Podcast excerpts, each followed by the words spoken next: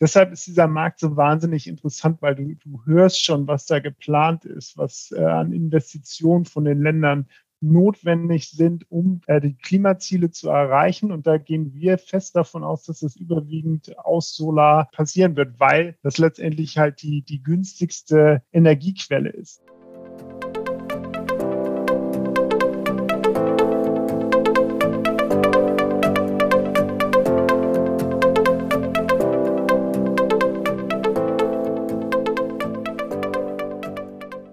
Herzlich willkommen. Hier ist wieder eine neue Episode vom Extra ETF Podcast. Hier erfährst du alles, was du für eine erfolgreiche Geldanlage mit ETFs wissen musst. Mein Name ist Markus Jordan, ich bin Gründer von extraetf.com und Herausgeber des Extra Magazins, das sich ganz der Geldanlage mit ETFs verschrieben hat. Ich begrüße dich zur 65. Podcast Folge. Fans von nachhaltigen Themen-ETFs erhalten immer mehr Auswahl. Die gesamte Bandbreite der Möglichkeiten habe ich dir ja bereits in der Episode 64 vorgestellt. Heute steigen wir nochmal tiefer in das Thema Solarenergie ein. Denn seit ein paar Wochen gibt es ETFs, die ausschließlich in Aktien investieren, die mit der Solarbranche zu tun haben. Einer dieser ETFs ist der Invesco Solar Energy ETF. Wie dieser Solar-ETF funktioniert, in welche Aktien er investiert und welche Zukunftsaussichten die Solarbranche hat, das bespreche ich heute in meinem Talk mit Florian Förster vom ETF-Anbieter Invesco, der diesen ETF eben herausgebracht hat. Viel Spaß damit! Bevor wir in den Talk gehen, möchte ich dir aber noch unsere App, die Extra ETF App, empfehlen. Mit der Extra ETF App kannst du jetzt ETFs, Aktien, Fonds und Kryptowährungen suchen und dich genauso gut über die Produkte informieren, wie du es von unserer Webseite gewöhnt bist. Natürlich kannst du auch unsere Artikel über ETFs lesen und du kannst damit auch auf den Extra ETF Finanzmanager zugreifen und damit hast du deine Portfolios jederzeit perfekt im Blick. Ganz neu, seit kurzem kannst du über die App auch Portfolios anlegen und Transaktionen erfassen. Damit hast du deine Portfolios immer bei dir und kannst dich jederzeit und überall ganz ausführlich darüber informieren. Installiere die extra ETF-App doch einfach mal auf deinem Smartphone und schau dir das Röntgenbild deines Portfolios an. Vielleicht erkennst du damit ja auch ein paar Schwachstellen. Einfach in den App Stores von Apple und Google gehen und nach der extra ETF-App suchen und diese dann installieren. Nun wünsche ich dir aber viel Spaß mit dem Talk mit Florian Förster vom US-Vermögensverwalter Invesco. Hallo Florian, herzlich willkommen im Extra ETF Podcast. Hallo Markus. Florian, ich habe ja in der vorigen Folge, in der Episode 64, ja schon über die Themen berichtet, wie man mit ETFs in das Thema, sagen wir mal, im weitesten Sinne Klimawandel investieren kann. Da haben ja Solarenergie und Wasserstoff eine sehr große Rolle gespielt auch und die spielen auch bei der künftigen Energiegewinnung eine sehr große Rolle.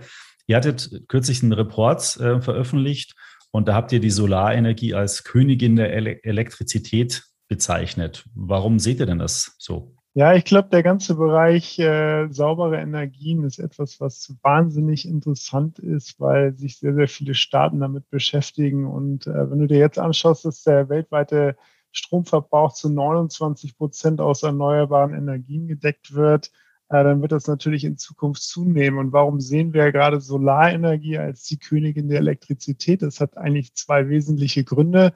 Zum einen sind das die äh, stark gesunkenen Kosten. Seit 2010 sind äh, die Kosten für Solarmodule um über 85 Prozent gesunken. Das heißt, es ist jetzt billiger, eine Solaranlage oder Photovoltaikanlage zu errichten, als äh, auf fossile Brennstoffe zu setzen.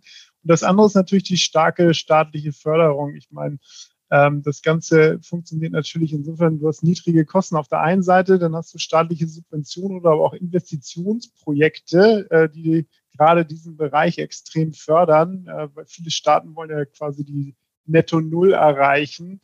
Und äh, deshalb sehen wir eigentlich gerade für Solar das größte Potenzial, in diesem Feld zu wachsen. Warum ist denn das jetzt gerade so ein aktuelles Thema? Also liegt es dann an dem Thema staatliche Förderung und auch an der vielleicht in Deutschland politischen Diskussion rund um das Thema?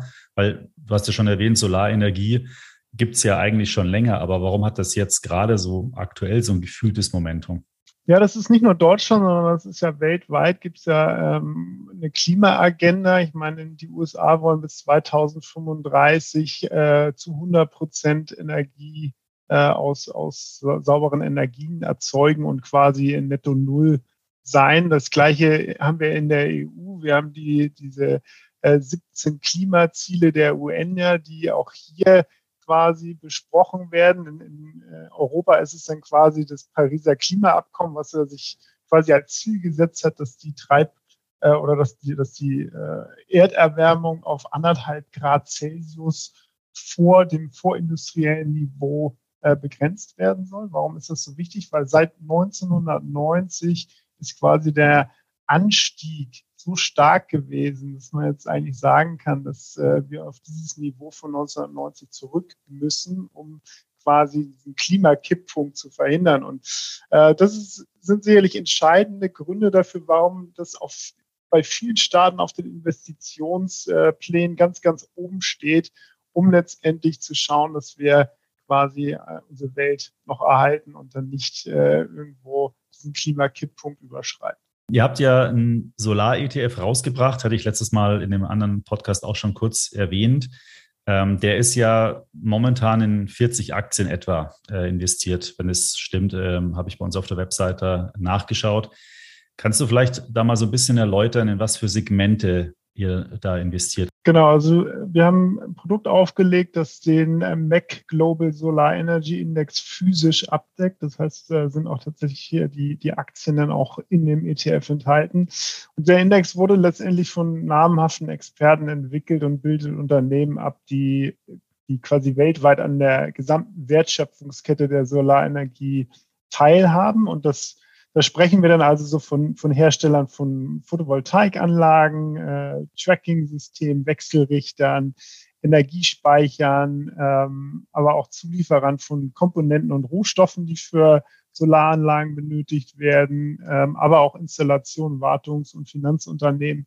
Äh, das heißt, eigentlich hast du die gesamte Wertschöpfungskette ähm, für die, die quasi für, für Solar benötigt wird, abgedeckt. Und wichtig ist eigentlich, dass der Index die Marktkapitalisierung der Unternehmen auf der Grundlage der, der Einnahmen aus dem Solargeschäft in der Zusammensetzung berücksichtigt. Das heißt, nur Firmen, die mindestens zwei Drittel äh, ihres Umsatzes in äh, oder aus, aus Tätigkeiten, die im Zusammenhang mit Solar ähm, bestehen, erwirtschaften, werden berücksichtigt. Und wenn du jetzt Firmen hast, die beispielsweise nur ein Drittel haben oder aber auch im Bereich der fossilen Energieträger aktiv sind, da als Beispiel so Energieversorger, ich glaube E.ON ein gutes Beispiel, ähm, ist es letztendlich so, dass die vom Index ausgeschlossen werden. Das heißt, du hast eigentlich einen sehr, sehr reinen Index, äh, der sich, der, der quasi äh, abgebildet wird von Firmen, die in diesem Geschäftsfeld tätig sind. Ja, das soll sich halt ausschließlich auf erneuerbare Energiequellen beziehen. Deshalb hast du quasi diese Komponente drin, dass äh, dass wer, wer in fossilen Brennstoffen aktiv ist, ist äh, grundsätzlich ausgeschlossen. Ich habe jetzt so ein bisschen im Hinterkopf, dass da viele Firmen aus China aktiv sind, zumindest was die Produktion von so Solarzellen ähm, betrifft. Hast du da vielleicht ein paar Informationen noch über eine regionale Aufteilung? Wie, wie wenn ich so ein ETF kaufe von euch, in welche Länder bin ich denn da investiert, dass man da so ein bisschen Einblick bekommt? Ja, natürlich. Also ganz, ganz oben stehen halt USA und China. Also äh, USA sind so ungefähr 50 Prozent, äh, China, China sind äh, 20 Prozent, dann äh, hast du Spanien, Taiwan, Deutschland mit drinne. China soweit oben, äh, weil bei der installierten Photovoltaikleistung äh, führt China mit 33 Prozent vor den USA, Japan und Deutschland. Ähm, ein Zehntel der weltweiten Leistung äh, aus Photovoltaik kommt aus Deutschland im Übrigen. Ähm, und der Strommix, Strommix dieser einzelnen Länder, gerade in Asien, ähm, da, da sind eigentlich zu nennen China und Vietnam, ähm, kommen größtenteils ähm, mittlerweile aus, aus Solar. Und dadurch, dass sie so wahnsinnig viel Investition leisten und, und dann auch quasi die Kapazitäten produzieren, ähm, kleines Beispiel ähm, fürs, fürs Wachstum der Branche 2018 ähm, wurden noch äh, 53 Milliarden investiert, US-Dollar investiert in den, in den Solarmarkt. Und äh, 2019 waren die weltweiten Neuinvestitionen schon bei 141 Milliarden Dollar. Da siehst du mal, äh, wie dieser Trend hochgeht. Und wenn man sich das jetzt, ja. Ja, wenn, ich meine, es ist immer so ein bisschen schwierig in Zahlen zu fassen. Und äh, wenn du dir jetzt ähm, anschaust, die, die neu installierte Leistung 2019 von Photovoltaik waren 117 Gigawatt. Das sind 117.000 Megawatt, die neu installiert worden sind. Das ist historisch gesehen die höchste Zuwachsrate, die du jemals hattest. Und ähm, wenn man sich jetzt die, die Prognosen von, der, von den Experten der Internationalen Energieagentur anschaut, dann äh, wird eigentlich erwartet, dass 2022 die installierte Leistung 162 Gigawatt sind, also nochmal mehr als 2019. Und die Wachstumsraten bis 2050 ungefähr davon ausgehen, dass wir dann bei einem 20-fachen der Leistung von, von äh, jetzt sind. Ja, also deshalb ist dieser Markt so wahnsinnig interessant, weil du, du hörst schon, was da geplant ist, was äh, an Investitionen von den Ländern notwendig sind, um quasi die Klimaziele zu erreichen. Und da gehen wir fest davon aus, dass es überwiegend aus Solar äh, passieren wird, weil das letztendlich halt die, die günstigste Energiequelle ist. wir gehen halt davon aus, dass die Preise auch noch weiter fallen werden von den Solarmodulen. Und ähm, gleichzeitig hast du halt den Effekt, dass die Effizienz der, der neuen Module viel, viel höher ist als früher. Ich habe mir gerade überlegt, wenn man, wenn man manchmal so eine Autobahn entlang fährt, dann sieht man ja immer diese großen Solarparks. Die brauchen ja schon relativ viel Platz. Wo soll denn da die ganze Fläche herkommen? Ist dann da einfach, wird da darauf abgestellt, dass es letztendlich auf alle Dächer draufkommt? Ähm, wird, wird das da das Wachstum herkommen oder wird es dann noch größere Parks geben? Ich meine, das ist ja immer so ein bisschen die politische Forderung, die du hier in Deutschland hörst, dass auf jedes neue Dach eine äh, Photovoltaikanlage äh, draufkommen soll. Das ist äh, sicherlich auch wünschenswert. Die Frage ist nur, wer das finanzieren äh, soll oder kann, weil man kann ja nicht jedem, der ein Haus hat, quasi verpflichten, äh, sich eine Photovoltaikanlage aufs Dach zu setzen. Auch wenn es sicherlich sinnvoll wäre, weil äh, was, was, was sich gerade in dem Bereich stark verändert hat, deshalb äh, wird es mit dem Platzangebot sicherlich auch eine gute Lösung geben, ist, dass die, die Effizienz der Module ist dadurch gestiegen, dass man jetzt quasi auch neue Technologien anwendet. Ich meine, früher brauchtest du bei den Solarmodulen direkte Sonneneinstrahlung. Ja, jetzt gibt es vielfach schon Photovoltaikanlagen, wo du noch nicht mal die direkte Sonneneinstrahlung benötigst äh, für den Stromverbrauch, äh, Strom, äh, Stromerzeugung. Und gleichzeitig, ähm, das ist eins der auch ein sehr, sehr spannendes Feld, ist, dass sich die Speicherlösungen ja extrem verändert haben. Und das ist auch noch sicherlich äh, die Richtung, wo es das größte Potenzial gibt. Das heißt, wenn so eine Photovoltaikanlage jetzt tagsüber Strom produziert und du das effizient speichern kannst und das, was, wenn der Speicher voll ist, dann kannst du es halt noch einspeisen und kriegst es in Deutschland momentan ja auch noch vergütet. Ähm, und nachts kann dann sozusagen der Stromverbrauch über diesen Speicher gedeckt werden, sodass du eigentlich eine 24-7 Rundumversorgung hast, ähm, was früher nicht möglich war und gerade diese Effizienzen durch, durch äh, digitale oder bessere digitale Systeme, äh, Speicher und bessere Module führt eigentlich dazu, dass die Effizienz extrem gestiegen ist und dann brauchst du halt auch nicht riesige Flächen mehr, ähm, um, um den Strom zu äh, produzieren. Aber klar, äh, irgendwo musst du dieses Sonnenlicht ja auffangen. Aber ich glaube, wir haben äh, weltweit immer noch genug Flächen. Deshalb gibt es ja auch häufig mal so Projekte in, in, in der Wüste. Ähm, Diese großen Sonnenparks quasi. Genau, richtig, mhm. richtig, wo dann äh, so große Projekte entstehen. Und dann ist natürlich immer die Frage, wie transportierst du von da den Strom äh, dahin, wo benötigt wird. Was, was für Firmen gibt es denn da? Kennt man da welche? Also spielen auch deutsche Firmen zum Beispiel äh, eine Rolle? Ja, also wenn du, wenn du in den Index reinschaust, dann äh, wirst du natürlich viele Firmen sehen, äh, die, die du wahrscheinlich noch nicht gehört hast. Ähm, aber da sind natürlich auch bekannte Namen dabei, wie jetzt irgendwie so eine äh, First Solar oder ähm, SunPower, ähm, was jetzt zum Beispiel mir nicht bekannt war vorher. Das ist auch mit 10% Gewichtung jetzt nicht gerade klein. Eine der größten Firmen ist Enphase Energy.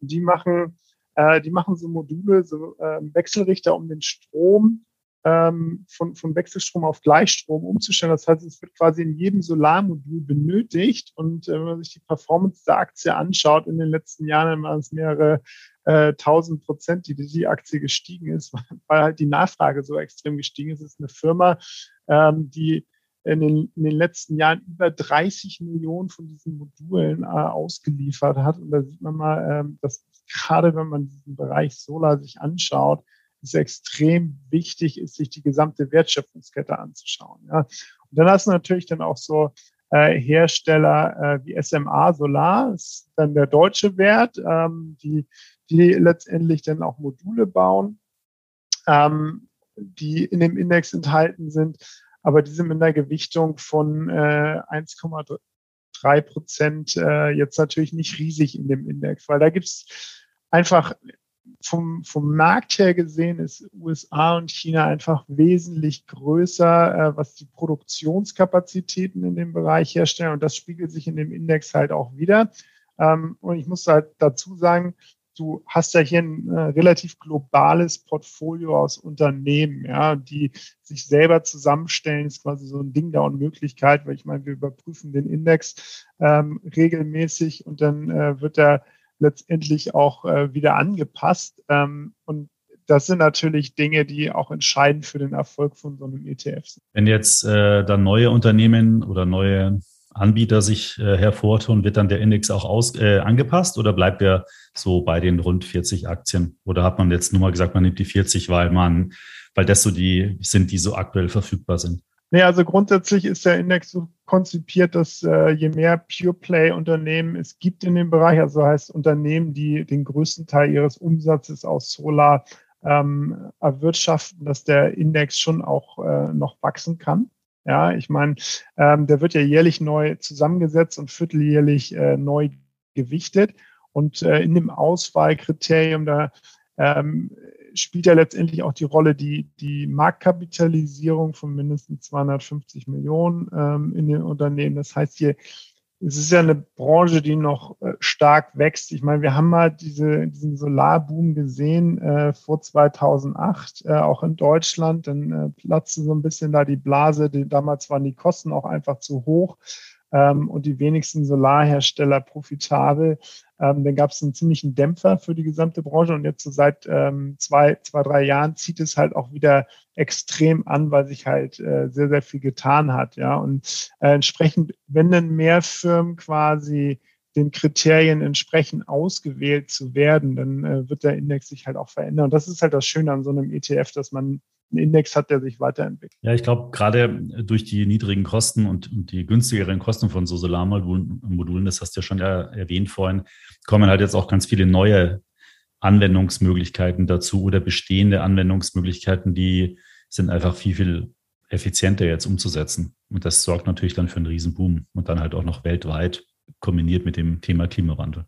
Ja, das ist, ähm, das ist auch unsere Sicht der Dinge. Deshalb haben wir das Produkt aufgelegt. Ähm, wir haben ja ein US-Pendant dazu. Das äh, ist ja mittlerweile ein bisschen älter als den, das Produkt, das wir jetzt hier aufgelegt haben im August.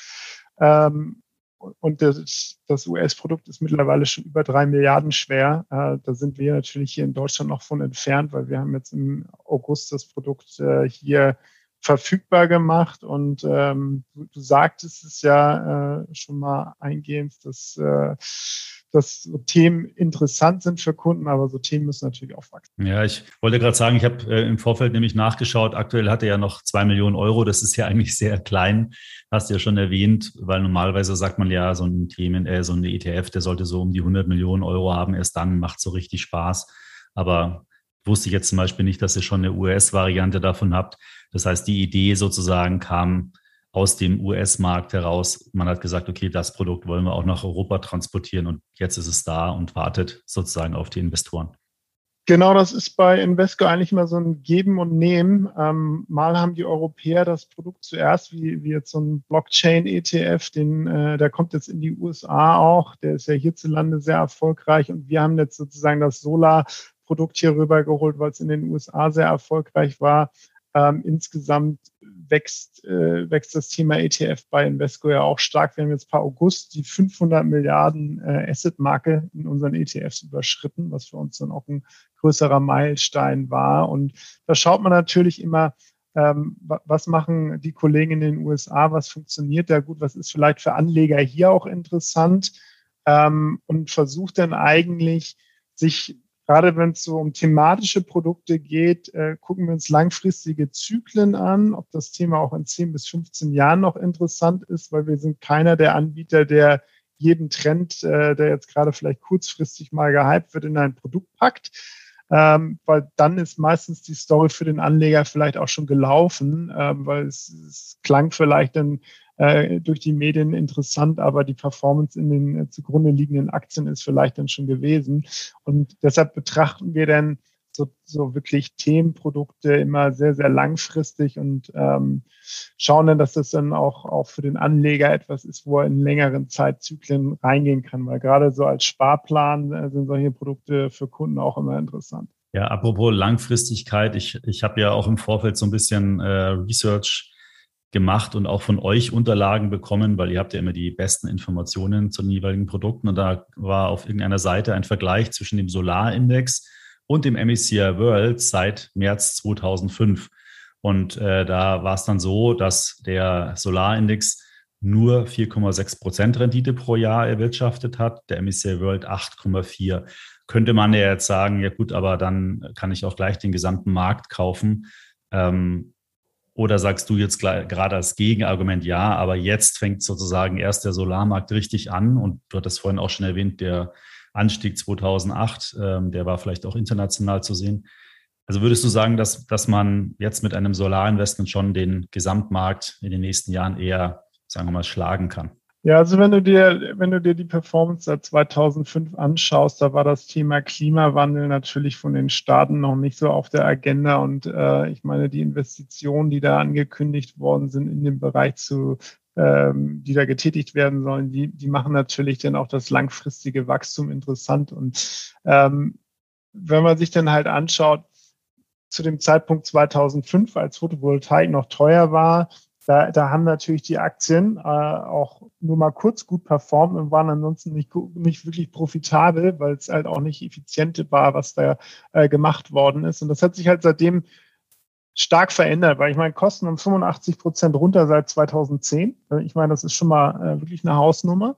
Und wenn du dir jetzt die Entwicklung der letzten fünf Jahre anschaust, hat der Solarindex im Schnitt 34,39 Prozent Rendite per annum gemacht versus 14,82 im MSCI World. Ja, das sind äh, über die letzten fünf Jahre 338 Prozent äh, in dem, in dem Solar Index versus 99 oder knapp 100 im MSCI World. Also ähm, da ist natürlich so die Frage, wann, wann, äh, wann ist dieser Trend gekommen zu Solar? Und wir sagen ganz klar, dass die, der, der Klimawandel oder der Kampf gegen den Klimawandel und die globale Herausforderung, dass jetzt etwas geändert werden muss, beflügelt natürlich diesen Sektor, weil man weiß, dass äh, das Photovoltaik die günstigste Energiequelle ist. Momentan, es sei denn, sie finden noch irgendwas anderes oder die Kosten für, für was ich, Wasserstoff oder sowas fallen extrem. Äh, das ist ja noch nicht massentauglich, das Ganze. Ähm, von daher glauben wir schon, dass das jetzt immer noch ein sehr, sehr interessanter Zeitpunkt ist, um in äh, Solar oder in den Bereich Solar zu investieren und das auch langfristig, weil ich meine, die Klimaziele, die die Staaten sich gedeckt haben, die gehen ja weit über das Jahr 2035 hinaus. China hat ja irgendwas mit 2060 gesagt, wollen sie klimaneutral sein. Und bis dahin weiß es halt auch, dass das massiv gefördert wird. Wenn ich mir den ETF von der Kostenseite her anschaue, der ist ja momentan mit 0,69 Prozent bepreist, was ich das hatte ich in der letzten Episode auch schon gesagt, ein bisschen teuer finde. Es gibt ja auch noch ein Wettbewerbsprodukt dazu, liegt aber in der gleichen Preisrange. Woraus resultieren diese hohen Kosten? Weil letztendlich ist es ja ein relativ konzentriertes Portfolio mit 40 Werten. Ist es so aufwendig, ähm, die Werte dann herauszufinden? Ja, letztendlich ähm, hat man ja diesen kontinuierlichen Screening-Prozess, um dann halt auch die Unternehmen zu identifizieren, die in den Index aufgenommen werden müssen. Plus du hast ein weltweit verteiltes Portfolio von, ich würde sagen, Unternehmen, die, wenn wir sagen, ab 250 Millionen Marktkapitalisierung sind es auch keine, keine äh, Large Caps, ja. Ähm, entsprechend aufwendig ist dann auch der, der Handel. Äh, ich meine, wir sprechen auch über einen physischen ETF. Ähm, und letztendlich äh, resultieren dann bei so einem Themenprodukt die Kosten dann aus mehreren Komponenten. Ja, das heißt, hast ein globales Portfolio, was physisch ist, ähm, eher Small bis Mid Cap ähm, mit entsprechend äh, teilweise nicht so hoher Liquidität äh, plus kontinuierliche Überwachung, Rebalancing ähm, und, und äh, Neuzusammensetzung. Und da muss man sagen, für so ein Themenprodukt der einem die Arbeit abnimmt, als Anleger sich selber mit diesen einzelnen Unternehmen zu befassen, ist das, äh, glaube ich, eine faire Kostenquote. Der Wettbewerb oder eure Kunden werden euch das schon sagen, wenn da große Investoren reingehen, dann wird sich ja zeigen, vielleicht kommen ja die Kosten dann nochmal runter, wenn mal ein paar hundert Millionen drin sind. Ihr habt ja auch noch ähm, andere Themen, ETFs im Angebot, die sind ja auch sehr beliebt. Ihr habt aber gar nicht so viele. Also Solar haben wir schon gesprochen, Blockchain hattest du schon erwähnt. Biotech kann man vielleicht noch mit dazu zählen. Dann habt ihr einen Fintech-ETF, der so auf neue äh, Finanzdienstleister, sage ich mal im weitesten Sinne, oder Finanztechnologien setzt. Relativ überschaubares Angebot. Es gibt andere Anbieter, die viel, viel breiteres äh, Spektrum da abdecken. Ist da noch mehr geplant ähm, oder habe ich das vorhin schon so ein bisschen rausgehört, dass ihr da eher selektiver vorgeht? Äh, du hast, also A, wir gehen sicherlich selektiv vor. Du hast zwei, drei interessante Themen vergessen. Ähm, zum Beispiel unser Clean Energy ETF, der insofern super spannend ist, weil der 123 Titel umfasst und gleichgewichtet ist. Ich meine, das entsprechende größte Produkt im Markt, was, was du ja auch kennst, ist nutzen äh, Ansatz nach Marktkapitalisierung und das finden wir aus unserer Sicht dann halt nicht ideal, weil du da Konzentrationsrisiken generierst. Ähm, das hast du bei unserem Themenprodukt in Clean Energy ein bisschen mehr verteilt. Äh, darüber hinaus haben wir dieses Jahr tatsächlich äh, eigentlich so viele Themenprodukte gebracht wie noch nie für uns, weil äh, neben Clean Energy, Solar kam noch ähm, China Technology ist natürlich in der aktuellen Phase äh, sehr, sehr heißes Investment, weil es da politisch ja hin und her geht und man den Ausgang ja noch nicht kennt. Ja, weil spannend ist das Thema China Tech auf jeden Fall langfristig, aber momentan ist es vielleicht etwas überhitzt.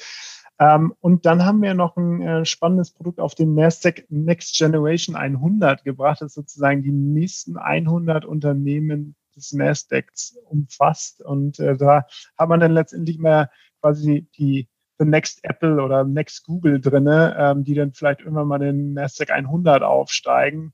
Das ist sozusagen der Index, aus dem dann die großen Nasdaq-Unternehmen daraus hervorgegangen sind. Und das sind natürlich schon Produkte, die in die Richtung äh, Themen Themeninvestments gehen, weil wir sehen ganz klare Nachfrage von unseren Investoren danach. Ähm, wirklich Themen gezielt zu spielen. Und äh, diese Nachfrage versuchen wir, sage ich mal, dosiert zu bedienen, weil, wie ich vorhin schon gesagt habe, wir werden nicht jeden Trend äh, als ETF auflegen. Ich packe zu diesen genannten ETFs auch in die Show Notes überall noch einen Link rein. Ähm, und zu dem Next 100, also Next, Nasdaq Next 100, da packe ich auch noch einen Artikel-Link äh, rein, weil unser Chefredakteur, der Timo, äh, mit dem ich hier auch Podcast zusammen mache, der hat mich äh, sich jetzt geoutet. Der macht da, wenn ich es jetzt richtig im Kopf habe, 500 Euro Sparplan momentan auf diesen ETF. Also einen Investoren hat er auf jeden Fall schon mal. Ja, ideal. Ja, genau. Äh, wenn wir schon bei dem Thema Sparplan sind, der Solar-ETF, ähm, der kann ganz normal über die Börse gekauft werden, ist wahrscheinlich auch bei diversen Brokern sparplanfähig. Wie, wie sieht da so die, die Abdeckung aus? Ja, also das, das Produkt ist natürlich über die Börse handelbar. Es ist ähm, auch bei, bei ING, Comdirect und natürlich bei Scalable, wo wir Prime-Partner sind, äh, handelbar ja, und äh, besparbar. Ähm, die meisten Broker nehmen Produkte grundsätzlich, wenn die Kundennachfrage da ist, eh alle auf in ihre Sparplanuniversum, weil sie diesen Trend des äh, ETF-Sparens ja unterstützen wollen. Und ich meine, du kennst ja die Zahlen besser als jeder andere im Markt, äh, wie stark dieses Thema ETF-Sparpläne von den Kunden angenommen und auch gesucht wird. Und wir versuchen das natürlich mit allen Produkten zu unterstützen. Ja, nee, ist auch äh, praktisch gerade bei auch so Themen ETFs, wenn man mal sagt, okay, man will zu seinem Portfolio einen Teil dazu mischen, kann man das ja auch sehr gut über befristete Sparpläne machen, beispielsweise, ja, dass man sagt, jetzt nehme ich mal 5000 Euro und spare da mal ein Jahr lang rein. Ähm, und dann wechsle ich vielleicht wieder den ETF beziehungsweise den Sparplan lasse ich laufen, aber mit einem anderen ETF. Das kann man ja sehr praktisch ähm, dann umsetzen. Wie, wie, wenn ihr jetzt mit solchen Produkten mit euren Großinvestoren sprecht, ich stelle diese Frage auch äh, anderen Vertretern der Branche, wenn wir über so Spezialthemen sprechen. Was für einen Eindruck hast du da, wie Profis, also Vermögensverwalter, institutionelle Anleger, Versicherungen, ich weiß nicht, mit welchen Kunden du alles genau sprichst, Wie setzen die, die solche Themen ETFs ein? Ist es dann eine Beimischung oder eine taktische, eine, ein strategisches Investment? Was, wie kann man sich das vorstellen? Ja, das, das ist eine sehr, sehr spannende Frage, weil die Kundengruppen, die ich betreue, auch sehr unterschiedlich sind. Das reicht von Vermögensverwaltung äh, großer Banken zu kleineren Vermögensverwaltern, ähm, bis hin natürlich dann auch äh, zu, zu auch Robo-Advisern und äh, die, eigentlich die gesamte Bandbreite an institutionellen Kunden. Da sind Family Offices mit dabei. Und je nachdem, äh, was der Kunde ähm, quasi erreichen möchte, setzen sie es häufig, also es, es, dauert immer so eine gewisse Zeit, bis dann auch äh, diese Kundengruppe mit Themeninvestments dann äh, sich intensiver befassen. Die überlegen da viel, viel länger als bei einer klassischen Benchmark, äh, an der sie sich selber messen, ob sie in so ein Thema reingehen. Ähm, da gibt es dann viele Gespräche auch mit Investmentkomitees, wo man das Thema dann intensiv be bespricht und beleuchtet. Und super Beispiel dafür wäre jetzt zum Beispiel der Blockchain-ETF, ja, weil Blockchain äh, muss man ja differenziert von Bitcoin sehen und äh, dieses Thema haben wir ja seit 2019, wo das quasi noch brach lag. Und man merkt, dass sich seit 2019 der, der Informationsbedarf bei professionellen Kunden zum Thema Blockchain, aber auch sicherlich zum Thema Bitcoin äh, extrem gewandelt hat, da sehr, sehr viel Informationsbedarf vorhanden ist. Und wir sehen viele Kunden, die dann in so Themen äh, mal, also wir haben Kunden, die machen es taktisch mal rein raus, weil sie glauben, dass äh, die Volatilität in so einem Produkt halt auch ein bisschen höher ist als äh, in manchem Standardindex und äh, machen das dann mal für, eine, für einen kurzen Zyklus. Aber wir sehen immer mehr so strategische Investments, weil das, was wir wiedergespiegelt kriegen von unseren professionellen Kunden, ist, dass deren Kunden Themen ganz gezielt nachfragen, weil sie da rein investieren wollen. Und äh, die dann eigentlich das als Beimischung in einem Portfolio äh, mit einkaufen diese Beimischungen sind dann natürlich im niedrigen einstelligen Prozentbereich, weil man möchte dann letztendlich nicht das Risiko als Vermögensverwalter haben, dass man äh, vielleicht mal einen Trend falsch eingeschätzt hat oder der, der, weil der Kunde es wollte ähm, und dann die Portfolio-Performance vielleicht leidet. Auf der anderen Seite bieten natürlich gerade so Themenprodukte auch sehr, sehr gute Chancen, sich einen Renditevorteil ins Portfolio reinzuholen.